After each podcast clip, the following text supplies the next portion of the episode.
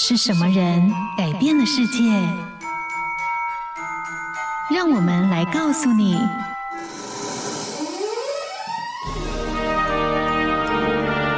改变世界的一百个人。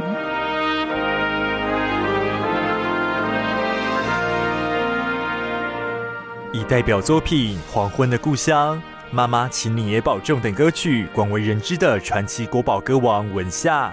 日前以九十四岁高寿离开人间，但即便如此，在今年国庆的光雕展演中，文夏的歌曲依然没有缺席。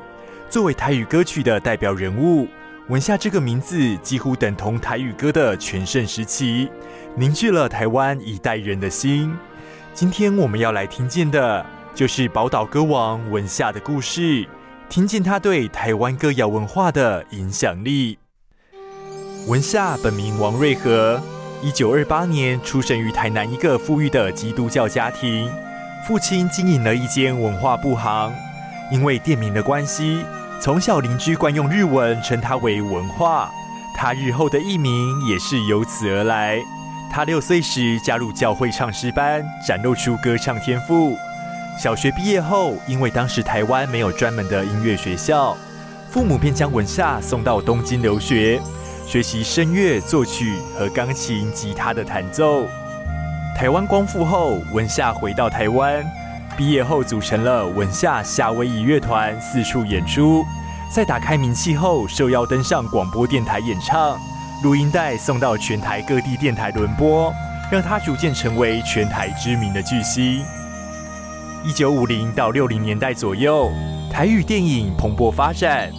文夏在这个时期演出了多达十一部的电影作品，更开着敞篷车随片登台，载着她组成的文夏四姐妹乐团巡回各地戏院，每到之处盛况空前。然而，在电视兴起后，新闻局下达禁令，一天只能播放两首台语歌曲，除了被限缩表演舞台，在台语禁令一九八七年全面解除前。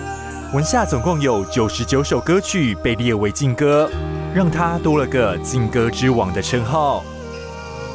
文夏一生灌录了超过一千两百多首台语歌曲，不仅为台语流行音乐奠定了坚实的基础，在动荡的年代里，也慰藉了许多台湾人不安的心，用他情感浓厚的歌声，唱响了一个时代的记忆。听见他们的人生，找到自己的故事。感谢收听今天的《改变世界的一百个人》。